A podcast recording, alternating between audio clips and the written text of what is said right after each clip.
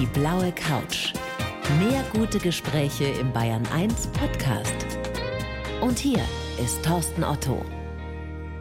Ich freue mich sehr. Herzlich willkommen, Hanna und äh, Monika Schweier. Hallo, ihr beiden. Schön, dass ihr da seid auf der blauen Couch. Ja, wunderschön, dass wir hier sein dürfen. Ich freue mich sehr. Hallo, danke schön für die Einladung. Ich muss vielleicht mal dazu sagen, Hanna sitzt bei mir hier im Studio und Monika ist zugeschaltet vom Zollhaus in Steinlohe im Landkreis Kam, im wunderschönen Landkreis Kam. Monika, damit wir uns das vorstellen können, wo sitzen Sie gerade? Ich bin gerade etwas zurückgezogen sozusagen und halte die Hand von meinem Sohnemann, der gerade Mittagsschlaf hält. Oh, wie süß, der neun Monate alt ist, ne? Ja, fast. Ja, ganz, ganz ehrliche Antwort auf eine kurze Frage. Sind Sie jetzt lieber im Zollhaus oder wären Sie doch lieber hier bei uns jetzt im Studio? Oder legen Sie doch ein bisschen Wert auf Distanz zu Ihrer Schwester gerade? Ach, das heißt, wir verstehen uns ja überhaupt nicht schlecht. Nein, sagen wir so, es wäre natürlich auch mal wieder schön gewesen, andere Leute zu sehen und woanders zu sein. Aber wenn man halt natürlich die Fahrt dann mitrechnet, das hin und her, da bin ich dann doch ganz froh, dass das jetzt so klappt. Und man muss dazu sagen, Steinlohe ist, ist ein winzig kleiner Wald Weiler mit 50, 60 Einwohnern und da habt ihr dieses traumhafte Zollhaus. Hof, genau. Gasthaus, Pension. Genau. Also jetzt Gasthaus in dem Sinne habe ich keines mehr. Das heißt, wir haben jetzt halt noch Ferienwohnungen und den Hof. Monika, das ist eine kurze Antwort auf eine prägnante Frage. Hanna, wann haben Sie Ihre Schwester das letzte Mal gesehen? Das war am 31. Juli. Also ist noch gar nicht so lange her. Ja, war ich für zwei Tage am Zollhaus, genau. Weil ja auch das Baby auf der Welt war und schon der Rest der Familie gesagt hat, also mein Vater hat schon so Nachrichten geschrieben, wirst du das Kind sehen, bevor es laufen kann? Und dann war es einfach auch schon klar, ich muss jetzt auf jeden Fall hin. Und der Kleine ist ja jetzt sozusagen live mit dabei bei uns. Ganz genau, ich höre ihn auch schon schmatzen. Vielleicht, vielleicht wacht er ja gleich auf. Hanna, Sie haben den, den wirklich preisgekrönten und unbedingt sehenswerten Dokumentarfilm 80.000 Schnitzel gemacht über euren Kampf, kann man das so sagen, um den Fortbestand des Gasthauses und der Pension und des Hofes eurer Oma. Das ist eben das Zollhaus. Monika, Sie haben das Gasthaus nicht übernommen, aber den Hof übernommen. Und es ist ein bewegender Film, aber es ist auch ein echt harter Film, weil die Mama, die Oma sind ja während der Dreharbeiten gestorben. Und ich habe mich gefragt, wie habt ihr da weitermachen können? Naja, um ganz ehrlich zu sein, im ersten Moment wussten wir gar nicht, ob wir überhaupt weitermachen wollen oder können. Das war auch ganz schlimm. Es ist für alle so ein bisschen der Sinn weggefallen. Also für mich der Sinn, überhaupt hier zu sein und weiterzumachen. Für Hannah natürlich der Sinn, den Film zu machen, dass den halt Mami später auch mal sehen kann. Und das haben wir uns dann aber irgendwie mal alle zusammengesetzt und dann, und dann haben wir entschieden, wir machen das jetzt fertig. Anna, Sie sitzen jetzt hier wirklich sichtlich bewegt. Haben Sie überlegt, aufzuhören?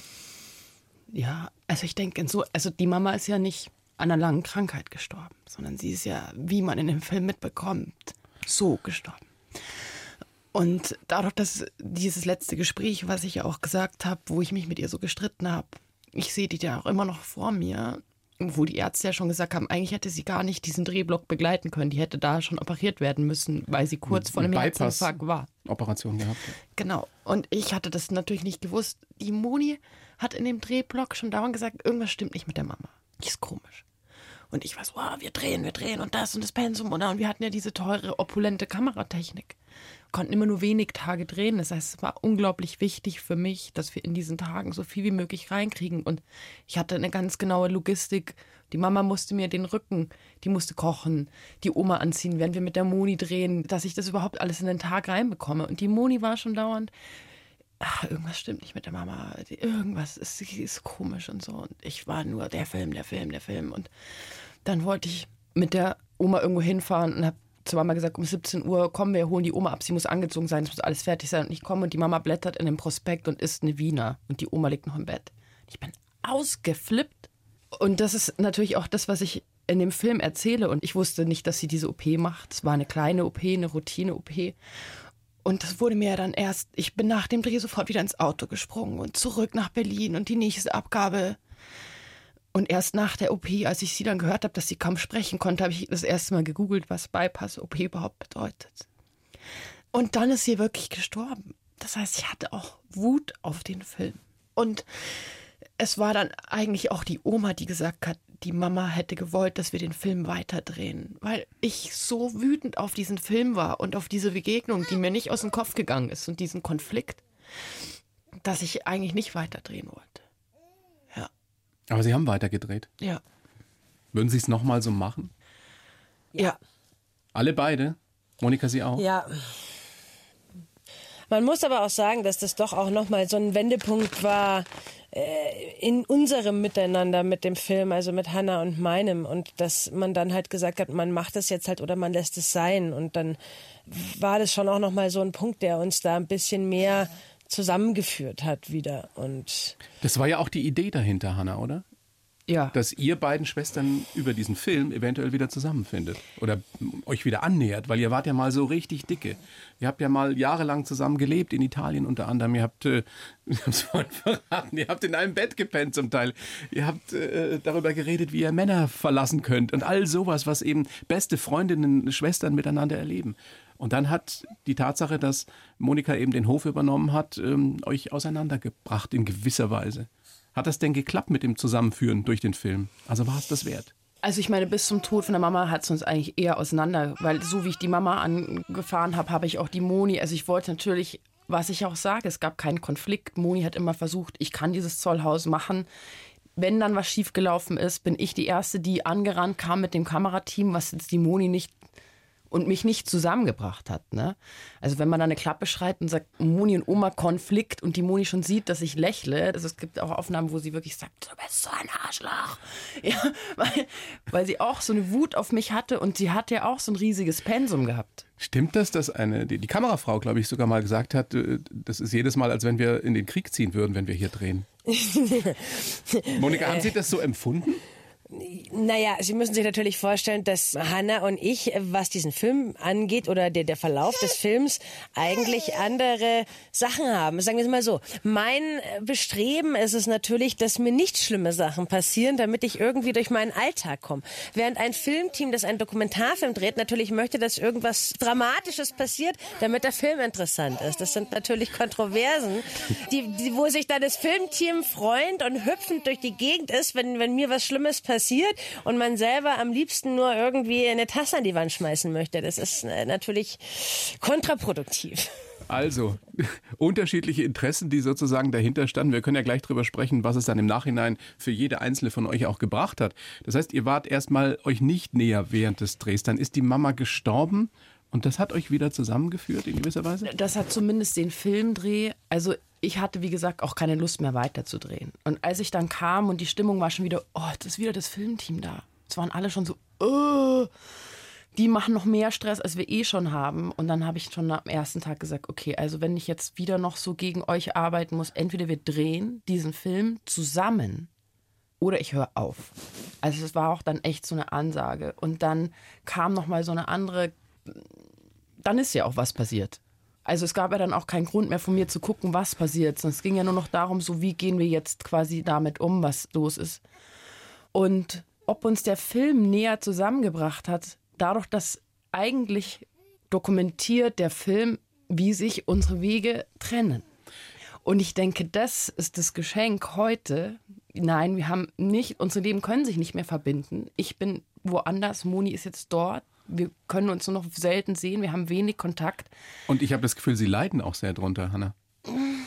Ja, da ist eine Melancholie, aber ich glaube, Leben ist halt immer Vorwärtsbewegung. Und diese Akzeptanz oder was ich am Ende in dem Film auch sage, loslassen. Loslassen, ja. Und das, was ich heute an dem Film, auch wenn das Ziel, wir kommen näher zusammen, vielleicht jetzt verfehlt ist, weil unsere Leben jetzt getrennt sind, konnte ich trotzdem mehr verstehen, dass Beziehungen immer fluid sind, die verändern sich.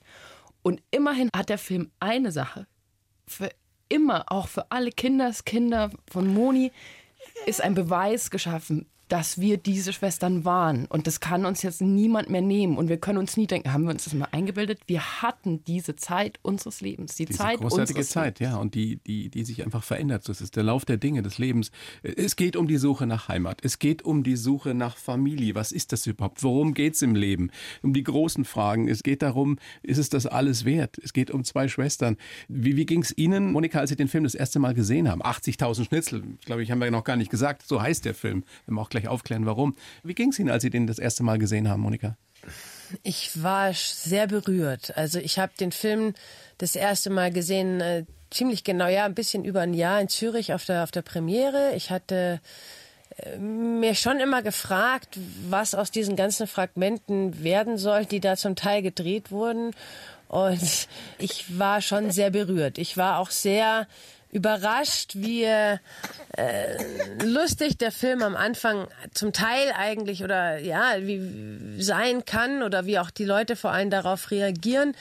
Und er hat mich sehr bewegt. Ich muss auch gestehen, ich selber habe den Film seit März, seit er im Fernsehen kam, nicht mehr gesehen, weil ich selber dann doch noch immer sehr emotional darauf reagiere. Also das ist schon, es geht einem schon nah. Ganz kurz die Frage und die Aufklärung, warum 80.000 Schnitzel? Weil ich ursprünglich mal einen Roman über die Oma schreiben wollte. Und die war die Schnitzelweltmeisterin. Also weil sie ihre Weltsicht, die hat ja ihr Leben in dieser Küche verbracht. Und die ist nirgendwo hin, die hat keinen Führerschein, die kann nicht schwimmen, die hat immer nur Schnitzel geschlagen für die Träume der Männer auf diesem Hof. Und daneben ist ja direkt die tschechische Grenze. Und nur um so diese Poesie meiner Oma zu beschreiben, ich habe sie mal gefragt, wie war das denn, Oma, für dich neben dem eisernen Vorhang zu leben? Na, da war das Land halt aus. Die sei ja auch gar nicht hingegangen. Und war mal das Gesundheitsamt da. Und sie hat immer gesagt, wir müssen das behalten. Wenn das einmal weg ist, kriegen wir das nie wieder und so. Und die hatten drei Anmerkungen. Das eine war, der Hund muss aus der Küche. Sie brauchen Fliegenetze an den Fenstern und die Pfanne muss sofort entsorgt werden. Die Schnitzelpfanne. Die Schnitzelpfanne. Und das hat mir meine Oma erzählt und dann war sie so, ich gesagt, ja, und dann habe ich denen gesagt, in dieser Pfanne brate ich meine Schnitzel, bis ich in die Grube gehe. Und lief los und kam mit so einem Ordner zurück von 1967 mit einem Artikel 15 Mark für Vollpension. Und da sagt sie, und den habe ich ihm gezeigt, da habe ich schon meine Schnitzel mit dieser Pfanne gebraten und der wurde ja auch der Griff schon tausendmal verändert. Und dann haben wir halt zu zweit mal durchgerechnet, wie viel Schnitzel sie in der Pfanne schon gebraten hat. Sind natürlich weit über 80.000 gekommen. Aber 80.000 mit dieser Unendlichkeit und ja. dieser Wahnsinn. Und als dann die Beerdigung von Peter war, ich wollte immer mit Aufnahmegeräten sie das aufnehmen. Onkel, das ist der Onkel, mit dem Monika zusammen den Hof eine Zeit lang um, genau, geführt hat und der dann gestorben ist und da genau. hatten Sie die Idee, den Film zu machen. Bei mir halt klar war, ich wollte ja immer die Oma aufnehmen mit Aufnahmegeräten und das dann aussortieren und über sie schreiben. Es war mir aber dann klar, das wird nicht passieren. Ich muss sofort was machen und das war dann Bewegbild, weil es ist dann schnell, also mir war klar, die wird es nicht mehr lange schaffen, sozusagen. Monika, und da hatte ich den Titel schon, 80.000 80 Schnitzel. Schnitzel. Monika, was müssen wir noch wissen über diese großartige Frau, die ihre Oma war? Naja, die, die Oma die hatte eine ganz gewisse, also es war eine, eine ganz äh, perfekte Gastgeberin, eine tolle Wirtin. Also die Gäste waren doch irgendwo ihr Lebensinhalt, die ihr auch die Welt irgendwo ein bisschen hierher gebracht haben. Was ich von ihr noch mitnehmen konnte, auch in der Zeit, wo ich dann hier war, dass man wir haben einen Haufen Obstbäume hier im Garten, dass man halt auch wirklich äh, alles wertschätzt, dass man alles irgendwo auch dann verarbeitet. Und auch ich und die Oma haben es nicht immer leicht gehabt. Wir hatten natürlich auch viele Punkte, wo wir aneinander geraten sind. Aber man, man hat dann doch das eine oder andere gern und liebevoll mitgenommen. Und die Pfanne habe ich übrigens immer noch. Die gibt's noch? Natürlich gibt's die noch. Ich hatte jetzt meine Haushaltshilfe, als ich im Mutterschutz war, die wollte die entsorgen. Ich bin ja fast mit dem nackten Arsch ins Gesicht gesprungen. Das sind großartige Geschichten, die ihr beide gerade erzählt. Ich sage nochmal dazu für die beiden 1 Hörerinnen und Hörer, die uns vielleicht gerade zuschalten, auch, dass man im Hintergrund ihren Sohn Monika hört. Neun Monate alt fast. Ne? Nur damit ja. die Leute sich nicht wundern, was das für Geräusche dahinter sind. Das ist ein Baby, das gerade aufgewacht ist. Und wir wollen uns jetzt mal gemeinsam eine Szene aus 80.000 Schnitzel anhören. Und zwar die, als ihr beim Notar seid und als der Hof übergeben wird. Dann unterschreibe ich auch gleich noch, Höhenle Notar. Und dann darf ich gratulieren. Jetzt, jetzt ist es vollbracht, unser Werk. Monika, jetzt hast du den Last. Okay, Herzlichen Glückwunsch. aber ich wünsche dir alles Gute. Und ja. ich hoffe, dass du ein bisschen Freude dran hast. Bis jetzt schon. Ja. Die Oma. Ist es eine Last und, und haben Sie auch ein bisschen Freude dran oder vielleicht sogar viel Freude? Monika? Ja, es ist beides. Also es ist nicht immer leicht, aber ich sage immer, keiner liebt seinen Beruf jeden Tag, außer ein Radiomoderator vielleicht. Und aber von morgens bis abends und nachts träume ich noch davon, wie großartig das ist. Ja. Natürlich ja. ist es wie in jedem Beruf, oder? Es genau, ist es ist wie in jedem Beruf. Es Friede, ist halt Freude, meistens Tage dabei, wo es einfach doof ist. Und, das ist bei äh, einer Landwirtin genauso wie beim Radiomoderator oder bei einer Regisseurin. Genau. Aber das ist, wie man im Herbst dann langsam müde ist und das irgendwie nicht erwarten kann, dass es endlich vorbei ist und man endlich in Winterschlaf geht. So kann man es im Frühjahr auch überhaupt nicht erwarten, dass es endlich wieder losgeht. Also Dann weiß man, man halt hat's Richtige. Ja. Ja, ja. Also ich sage immer, ich habe es auch während Corona jetzt oft gemerkt, während Leute dann hier waren und so frustriert und sie wissen nicht, was das für ein Sinn im Leben ist. Man steht nur auf, geht in die Arbeit und dann geht man heim und geht wieder ins Bett, weil man nicht dahin kann und nicht reisen kann. Und ich habe mich umgeguckt und habe mir gedacht so, hey, ich will im Moment eigentlich gar nirgendwo anders sein und ähm, Wegen mir hätte der Lockdown noch viel länger dauern können. Ich hätte so Bitte? viel zu tun gehabt. Naja, ich hatte so viel zu tun. Der Lockdown war natürlich schlimm, weil ich keine Gäste haben konnte Eben. und die ganzen Sachen. Auf der anderen Seite hatte ich aber auch einfach so viel, was ich auch vorantreiben konnte, weil halt einfach Ruhe war, sagen wir es mal so. Ja, Etwas schwer jetzt ausgedrückt. Ich meine, sagen wir so, weil wir haben den Lockdown hier ja überhaupt nicht wirklich mitbekommen. Ich wollte ist- gerade sagen, was weißt du über einen Lockdown? Bei dir hat sich ja nichts verändert, außer dass du keine Gäste hattest. Ich meine, und hat das mal einer mit Mundschutz vorbeigekommen Ich hätte ist. jetzt fast gesagt, in Steinlohe ist eigentlich immer Lockdown, aber das, ich ziehe Also das ich muss zurück. gestehen, dass während des Lockdowns bei uns fast mehr los war als vorher, weil die ganzen Leute auf einmal auf ihren E-Bikes vorbeigekommen sind. Ja? Und, ja, natürlich, die wollten ja dann alle raus in die Natur. Alle Endlich sind kommen die Touristen und, und wissen, wie schön es da ist in der Kaumer Gegend. Naja, Touristen durften wir ja nicht haben. Die Na sind ja. ja nur vorbeigeradelt. Ja, vorbeiradelnde möchte gern Touristen und innen. 80.000 Schnitzel, den man übrigens gucken kann noch in der ZDF-Mediathek. Ja, bis Mitte März. Mitte Steht ja März. noch online, genau. Unbedingt reinschauen. Das Schöne daran ist, dass es ja letztendlich auch ein Happy End gibt. Sie, Hanna, kriegen Preise für den Film und damit ist ja noch nicht Schluss. Die Karriere wird noch mehr befördert und äh, die Monika hat die Liebe ihres Lebens gefunden, sieht man ja auch im Film, und, und hat ein Baby gekriegt, das gerade wieder schläft, oder? So in der Art. Ja, also würdet ihr dem zustimmen, dass es ein Film mit Happy End ist? Ich glaube, das ist so spannend. Also ich weiß gar nicht, ob es überhaupt ein Ende gibt, solange wir nicht zu Ende sind. Aber ich denke, in der Welle sind wir jetzt wieder oben. Ich glaube, das ist das, was ich mit 80.000 Schnitzel, man muss sich das ja vorstellen. Ich habe das gedreht wie eine Maschine dann. Und dann sitzt man in der Postproduktion und die ist dann eigentlich hart, weil dann zu drehen ist der einfach nur, okay, ich ziehe das jetzt durch. Aber das Reflektieren und die Arbeit, die Dramaturgie finden und dann wirklich dauernd konfrontiert zu sein mit den Toten, die auf dem Bildschirm noch rumlaufen.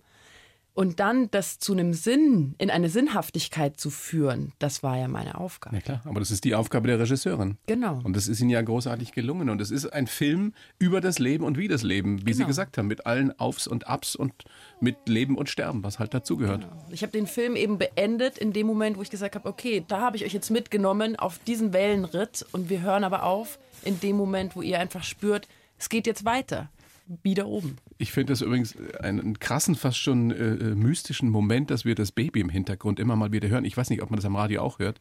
Und wir sprechen hier über, über Leben und Sterben und so ist es. Ein neues Leben gehört dazu. Dann würde ich jetzt vorschlagen, nachdem wir ähm, schon so ein bisschen uns warm gequatscht haben, ich habe euch ja einen Lebenslauf geschrieben für euch beide, den die Monika vorliegen hat, richtig? Ja.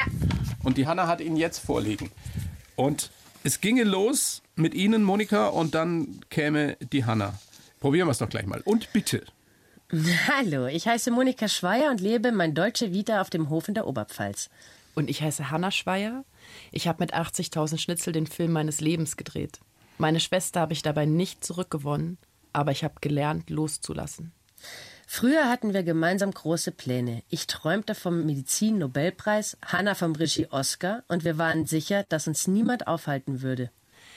Geprägt hat uns die Reiselust von unserem Papa, der ständige Kampf ums Zollhaus und der plötzliche Tod unserer Mama.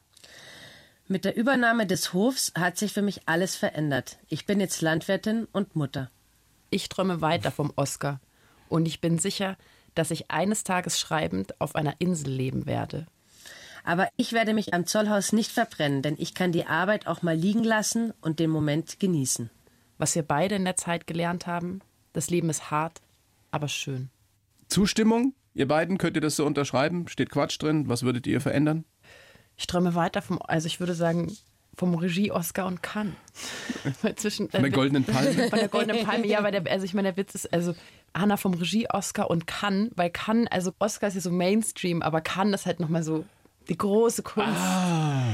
Und deswegen, also. Ja, dann am besten doch beides. Ja, deswegen meine ich- kommerziellen Erfolg Und, und, kann, deswegen ist es im Film auch so, weil es so lustig ist, weil es im Größenwahn nicht zu übertreffen ist. Und ich finde halt diesen Witz auch im Film, ich wollte den Oscar gewinnen oder am besten noch, Noch kann. kann. Ne? Das, ist, ähm, das hat so eine Ironie, weil es geht dann nicht mehr. Ne? Monika, wenn Sie Ihre Schwester so hören, was denken Sie? Dass ich wahnsinnig glücklich bin oder wahnsinnig froh bin, dass der Film so erfolgreich ist, was keiner gedacht hatte, dass er ihr tatsächlicherweise, dass man so das Gefühl hat, dass das irgendwas ist, was man ihr hat jetzt noch mitgeben können. Ja. Und ich mich sehr freue, dass sie da so, ja, auch so viel jetzt unterwegs ist damit und da diese Sachen auch einfach machen kann. Das äh, freut mich sehr. Hanna hat schon wieder Pipi in den Augen. Moni auch. Es ist einfach eine. Ich habe ja immer wieder gesagt, Moni hat ja wirklich nicht bei dem Film mitgemacht, weil sie ist ein Mensch, der sich nicht in den Vordergrund spielt. Sie ist ein Teamplayer, sie ist jemand, der gerne anpackt, sie ist ein absoluter Familienmensch. Sie ist ja auch der, der gesagt hat, okay, ey, fuck die Karriere, ich gehe nach Hause und helfe meiner Familie aus diesem Sumpf rauszukommen. Und deswegen sage ich auch, muss ich auch mal wieder betonen, Moni hat wirklich nur wegen mir mitgemacht. Sie ja jahrelang mitbekommen hat, wie ich geschrieben habe, versucht meine Stories zu verkaufen und so stecken geblieben bin mit meinen Träumen. Und eigentlich hat Monis Gang ins Zollhaus unseren Vater so sehr geholfen, der Oma so sehr geholfen, mir letztendlich ja auch noch geholfen. Deswegen, wenn sie sagt, ich bin so froh, dass der Film ihr jetzt das gegeben hat, das bewegt mich schon wieder so, weil es so viel über sie aussagt. Ne? Moni, haben Sie wirklich nur für Ihre Schwester an dem Film teilgehabt, mitgemacht? Ganz ehrlich? Ja, ja, klar. Ganz ehrlich? Ja. Wow. Aber es ist letztendlich doch eine Ja, Win-Win-Situation. Also ganz ehrlich, es war. Es war Ja, natürlich. schrecklich, ne, Moni? Ähm, Gibst, du kannst ist es, es eine- zusagen. Es war schrecklich, stimmt? Teilweise schon. Also es war teilweise schon anstrengend. Das muss man ganz ehrlich sagen. Und es war halt auch sehr schade, weil wenn sie mal hier war zu Besuch und in dieser Zeit halt nur wegen dem Film. Das heißt, man hatte eigentlich gar keine persönlichen Gespräche mehr. Das heißt, ich habe das manchmal auch eher so empfunden, als hätte uns diese Zeit am Anfang sogar noch mehr auseinandergebracht, weil man überhaupt nicht die Möglichkeit hatte, die wenigen Male, die man sich sieht, dann auch über private Sachen zu sprechen. Also ich kann mir das ansatzweise vorstellen, wie das war, diese Dreharbeit dann noch unter diesen Bedingungen, dass erst dann die Mama stirbt und dann die Oma. Das muss hart gewesen sein. Aber ich kann nur sagen, jetzt aus meiner Sicht und aus der Sicht äh, vieler Kritiker und Zuschauerinnen und Zuschauer, dass sich das mit dem Film unbedingt gelohnt hat. Also da ist ja was, was. Bleibendes entstanden, was wirklich eure Kinder und eure Enkel noch irgendwann sich anschauen werden und werden sagen, wow, was hatten wir für eine tolle Tante, für eine tolle Mama? Oder haben. Also was mich persönlich so berührt, ist natürlich auch das wahnsinnige Zuschauerfeedback. Also, dass man mit so einer kleinen persönlichen Geschichte, also man muss sich jetzt vorstellen, ich drehe einen Film über meine Oma und meine kleine Schwester mit einem Drei-Mann-Team. Und wir sind am Ende nominiert für den Deutschen Dokumentarfilmpreis neben Greta Thunberg, ja? Unter den zwölf besten Dokumentarfilmen von Ja, Deutschland. großartig. Das ist so unvorstellbar und verrückt. Jetzt sind wir gerade wieder von der Deutschen Akademie für Fernsehen, als wenn meine Oma das miterleben würde. Wo ist der Film schon überall zu sehen gewesen, auch im Ausland? Wir haben jetzt auf dem Awareness Festival in Los Angeles eine Wow, besondere äh? Erwähnung gefunden. Dann eben in Zürich auf dem Filmfest den Critic Choice Award. Auf dem Doc Leipzig sind wir gelaufen, konnten den Verdi-Preis gewinnen. Das ist in Irland. Ich komme gerade aus Irland. da, wo, in Mexiko, in Buenos Aires, in Aserbaidschan, in Indien. Also, dass meine Oma dir nie Steinlohe ist weltberühmt. dass meine Oma dir nie von diesem Hof weggekommen ist. Jetzt mit ihrer Geschichte von, ich habe mein Leben nur aus dieses Küchenfenster gesehen, in Aserbaidschan projiziert wird. Das und ist schon die, verrückt. in die Pfanne reingeguckt und Schnitzel gebraten. Genau. Und als der Film ausgestrahlt wurde, haben wir halt um die 500 Zuschriften bekommen, Moni und ich. Und ich glaube, das, weil wir vorher so Witze gemacht haben über Oscar und Cannes, ich glaube, wenn man spürt, dass man wirklich mit diesem Geschichtenerzählen als Geschichtenerzähler die Zuschauer so berühren kann, dann ist es viel mehr wert. Aber das geht ja nur, wenn dieser Film wirklich auch das zeigt, was im Leben passiert. Und da passiert eben nicht nur Schönes, da passieren schlimme Dinge. Da ist es hart, aber eben auch schön. Und das finde ich, das kommt da so gut rüber. Das kann kein Drehbuch der Welt schaffen. Das ist einfach das Leben. Das ist das Leben. Ich würde gerne mit euch beiden so ein bisschen drüber sprechen, wie ihr wart, als ihr noch kleiner wart und wie sich das dann so entwickelt hat. Also aufgewachsen am Chiemsee. Hanna, Sie sind in München geboren. Ich glaube, Monika, Sie sind schon am Chiemsee geboren, in Prien. Dann der aufgewachsene Papa war Zahnarzt auf dem Land und jemand, der unglaublich gerne gereist ist. Das heißt, ich habe gelesen, fünf, sechs Mal im Jahr wart ihr weg. Jede Schulferien. Wie habt ihr das empfunden? Hat es Spaß gemacht als Kinder? Ja, ja, jede Schulferien. Ähm, Natürlich.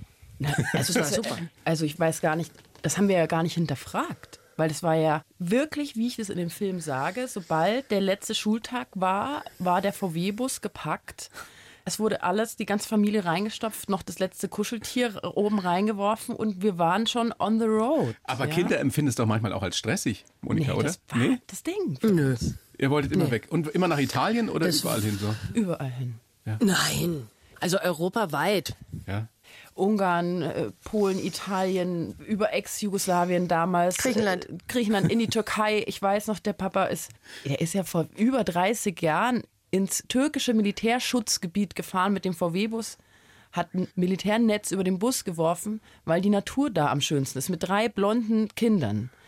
Drei Schwestern. Drei Schwestern. Also man muss sich das mal vorstellen. Weil die Ein Abenteurer. Ein absoluter Abenteurer, ja. Es gibt so eine schöne Geschichte, die wir, glaube ich, auch erzählen sollten, wie eure Eltern sich kennengelernt haben. Und zwar, ja, auf dem Hof, auf dem Zollhaus. fast auf dem Zollhaus. Unterhalb vom Zollhaus ist ein, war ein anderer großer Gasthof. Ein Wellnesshotel. ein Wellnesshotel. Und die haben einen Faschingsball ausgerichtet. Und mein Papa, der war ursprünglich aus München. Mein Opa war Arzt, also in einer sehr hohen Position. Und der Papa war in, zuerst in Regensburg beim Bund und Studium und Ja. Uni und hat da eine Stelle. Dann ist er nach Kam gegangen. Und da war er auf dem Faschingsball und unterhalb des zu ein Kilometer vom Zollhaus weg. Und da hat er die Mama das erste Mal gesehen. Mit Korkenzieherlocken. Er hat dann gesagt, er wusste sofort, die oder keine. Und hat sie gleich mitgenommen. Nein, er hat ihre Telefonnummer erobert, herausgefunden, wo sie ist, hat jeden Tag angerufen und hat dann sie erobert. Und dann kommt das Mädchen aus Steinlohe in der Oberpfalz, aus dem Landkreis Kaum, kommt dann an den Chiemsee. Genau. Und stimmt es, Monika, dass, dass eure Mutter Zeit ihres Lebens in gewisser Weise ein schlechtes Gewissen gehabt hat, weil sie eben die Heimat verlassen hat, das Zollhaus sich selbst oder der Oma überlassen hat? Ich befürchte ja. Ich habe es ja selber auch ein bisschen mitbekommen, als ich dann hierher gekommen bin, dass in gewissen Sachen die doch etwas unbeholfen waren und sich darum halt selber nicht kümmern konnten. Und das sind halt Sachen, die ja bis zum Schluss die Mama übernommen hat. Also auch das etwas, was euch in der Familie beschäftigt hat? Sehr. Dieser stetige Kampf um das Zollhaus, die finanziellen Schwierigkeiten, die es dort gab? Das war ja immer präsent. Das war ja immer kurz vor der Zwangsversteigerung. Also das war immer wie so ein Damoklesschwert über uns. Das Zwangsversteigerung und Geld und Probleme und wir müssen das erhalten und die hat keinen wirklich wirtschaftlichen Verstand. Also vor allem eben mein Onkel und mein Opa. Ich glaube, die Oma hatte das eigentlich noch. Man muss eigentlich sagen, als die Moni hingegangen ist, war das erste Mal, dass die Oma erlebt hat, dass nicht jemand vor der Tür stand und Geld wollte. Weil die Männer haben ja immer die Oma in der Küche stehen gelassen und dann kamen alle Gläubiger ins Haus und haben immer die gesagt, das Geld, das Geld, das Geld, das Geld. Und es war ja die Moni, die dort hingegangen ist und gesagt hat, wir sortieren jetzt mal alle Zahlen durch. Wo geht das Geld raus, wo geht's rein? Und auch unnötige, wahnsinnige Ausgaben gestoppt hat. Und deswegen ist das, glaube ich, für die Oma der größte Komfort, weil die hat sich ja kaputt gearbeitet, dafür, dass immer jemand vor der Tür stand und gesagt hat, das ist ja noch nicht mal annähernd so viel Geld, wie wir kriegen müssen. Was für eine Aufgabe Sie da übernommen haben, Monika. Unglaublich. Können wir uns, glaube ich, nur ansatzweise vorstellen. Ich würde gerne ein bisschen so zurückgehen in die Zeit. Ihr habt große Träume gehabt. Ich habe es in den Lebenslauf reingeschrieben. Medizin-Nobelpreis wollten Sie haben. Monika, äh, die Hanna eben den Oscar und äh, die, die Kannpalme und was auch. Und ich kann mir das so richtig vorstellen, wie zwei junge, begabte Schwestern, die dann auch noch in Italien, ihr habt zusammen gelebt dort, glaube ich. Sie haben dort Ja. studiert, wie ihr da träumt und wie das, wir sagen, wir, keiner kann uns aufhalten. Das muss eine unfassbar großartige Zeit gewesen sein, oder? Es war großartig. Man darf auch nicht vergessen, wir haben ja noch eine ältere Schwester, die immer wieder sich gemeldet hat und gesagt hat, hallo, ihr verzaubert euch da irgendwo in Italien, aber hier gibt es ein Problem. Das Geld ist weg. Ihr müsst Mit jetzt dem kommen Zollhaus. und ihr müsst euch konfrontieren. Und Moni und ich haben immer gesagt, es geht uns nichts an, es geht uns nichts an, das muss die Familie machen. Wir machen unseren Plan, den Masterplan und wir können uns nicht immer reinsaugen lassen von diesen Zollhaus, haben damit auch unsere große Schwester über lange Strecken alleine gelassen. Moni, was war für Sie der Punkt, warum Sie irgendwann dann doch gesagt haben, ich ich kann nicht anders, ich will diese Verantwortung übernehmen fürs Zollhaus, ich gehe dahin? Warum haben Sie Ihre Träume platzen lassen?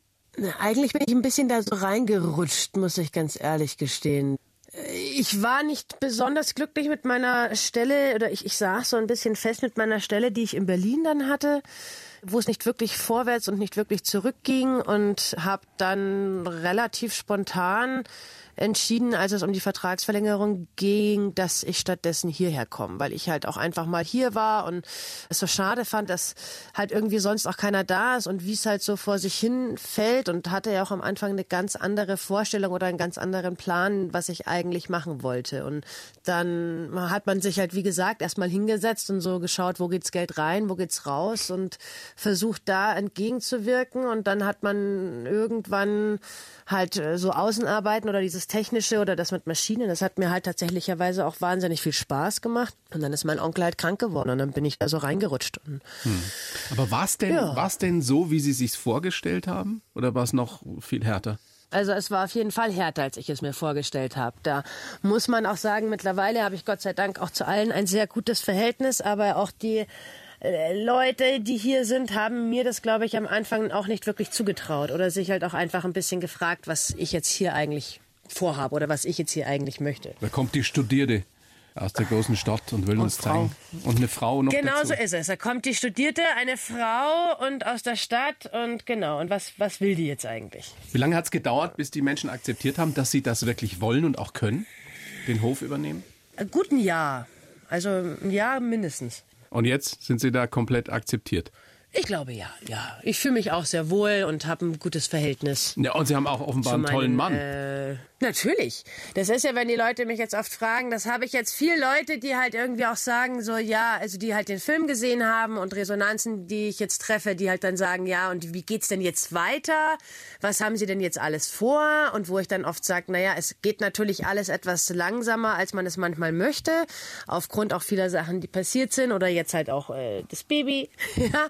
Aber ich sag halt, in dem Sinne habe ich doch eigentlich schon auf eine gewisse Art und Weise das erreicht, was ich möchte. Ich habe einen tollen Mann, ich habe ein, ein, ein tolles Baby, ich habe trotzdem eine Familie, auch wenn ich sie nicht oft höre, aber mit der ich trotzdem telefonieren kann und die zumindest emotional äh, mir zur Seite steht. Absolut, ich sie haben eine ganz tolle leben. Schwester, die hier bei mir im Studio gerade sitzt. Und Genau. ja, Ich kann von dem, was ich mache, leben. Also ich verdiene so viel, dass äh, ich davon leben kann und dass es mir Spaß macht. Und das ist doch auf jeden Fall schon mal alles viel wert. Was hat sich denn durch den Film verändert, durch 80.000 Schnitzel auf dem Hof? Ja, also wir haben natürlich viele oder einige Gäste, die kommen auch, weil sie den Film gesehen haben, wobei die meisten tatsächlicherweise, weil wir ein Jahr vorher oder zwei Jahre vorher schon vermietet haben, vorher schon gekommen sind und sich jetzt hier, als sie dieses Jahr da waren, den Film angeschaut haben. Aber ich habe natürlich schon, also wir haben eine sehr große Flut an E-Mails und an Zuschriften von Leuten, die mich auch oft sehr bewegen, die auch jetzt natürlich die Hanna zum einen ansprechen, dass sie so eine tolle Regisseurin wäre, aber halt auch mir gegenüber so viel Respekt dann zeigen, dass ich das jetzt mache und viele wollen wissen, wie es jetzt weitergeht und Alle wollen ob wir nicht einen Teil. zweiten Teil. Ja? Genau. ja, ja. Alle wollen den zweiten Teil. Ich habe nicht mehr so viele Leute, die sterben können. Ich schaffe keinen Oh Gott. zweiten Teil mehr. Wie viele, wie viele fragen denn nach den legendären Schnitzeln? Gar nicht so viele, wobei dieses Jahr erstaunlich viele angerufen haben und einen Tisch reservieren wollten, ne? wo ich mir dann doch etwas hinterfragt habe, ob sie das im Film richtig verstanden haben, dass ich eigentlich nicht mehr kochen wollte. Aber eigentlich müsste man diese Tradition doch weiterleben lassen, Nein, oder? es ist schon auch so, dass ich meine, wir hatten jetzt ein paar Schnitzeltouristen hier, die einzeln waren, also die alleine hergekommen sind und dann erst nur eine Woche bleiben wollten, manchmal dann zwei, drei Wochen blieben und die waren dann doch sehr in unseren Alltag integriert und für die hat man dann natürlich auch mal Schnitzel gemacht. Gibt es da ein, ein richtiges Oma-Rezept, also mit irgendwelchen äh, Geheimzutaten oder Tipps, die man unbedingt beachten sollte? Natürlich. Was denn? Na, Das sage ich natürlich nicht. Ach, das ist echt geheim. Natürlich. Das ist eine Großartig. Familie, das wird in der Familie weitergereicht. Wir können ja mal dazu sagen, es gibt auch eine Seite, ihr habt eine Facebook-Seite, ne? Und. Dolce Vita im Ach Zollhaus. so, ja, Moni, genau. Ja. Ja, und tatsächlicherweise habe ich auch von einem, der den Film gesehen hat, der richtet mir gerade eine Webseite ein. Die ist aber noch nicht ganz fertig, was so leider mein Verschulden ist, weil er noch nicht alles von mir bekommen hat. Aber das wäre auch www.gasthaus-zum-zollhaus.de. Und das ist jetzt auch sozusagen mein Geschenk noch über den Film. Der gibt sich da sehr viel Mühe und macht das sehr professionell. Hanna, Sie wollten gerade sagen, es gibt auch noch äh, über die ZDF-Mediathek hinaus was, wo man gucken, lesen kann. Ach, wir haben eben auch eine Facebook-Seite 80.000 Schnitzel und Instagram 80.000 Schnitzel. Das heißt, alles auch jetzt unser Gespräch, also alles, was passiert, wer dem Film folgen will, kann sich da einklinken sozusagen. Für die Fanbase, wie man die Fanbase. auf Neudeutsch sagt. Genau. Monika, letzte Frage an Sie. Der kleine Mann, den wir immer mal wieder im Hintergrund gehört haben, ist das eine schöne Vorstellung, dass der irgendwann den Hof, das Zollhaus übernimmt? Nicht zwingend. Also Das ich, ist sehr nein, diplomatisch. Nein, ich muss ganz ehrlich sein, dass natürlich es der absolute Traum meines Lebensgefährten wäre, wobei ich sehr viel, also ich sag, ich habe mich jetzt sehr spät und äh, halbwegs freiwillig dafür entschieden, also nicht ganz, aber doch irgendwo.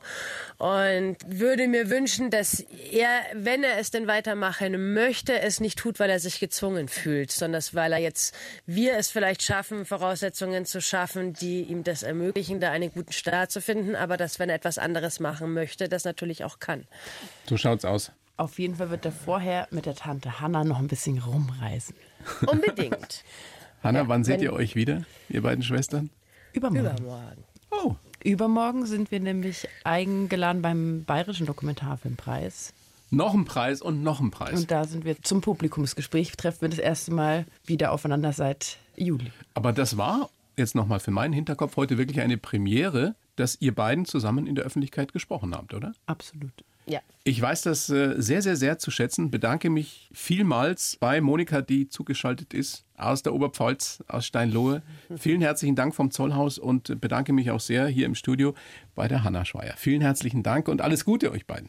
Dankeschön. Ja, vielen Dank fürs Gespräch und äh, ja, vielleicht bis zum nächsten Mal. Der nächste Film kommt. Wenn, wenn, Hanna, wenn Sie dann den verdienten Oscar kriegen. Na, oder lieber kann. Kann. Kann und Oscar. Oscar kann. Oscar kann alles. Ja. Vielen Dank. Alles Gute. Die blaue Couch, der Bayern 1 Talk als Podcast. Natürlich auch im Radio. Montag bis Donnerstag ab 19 Uhr.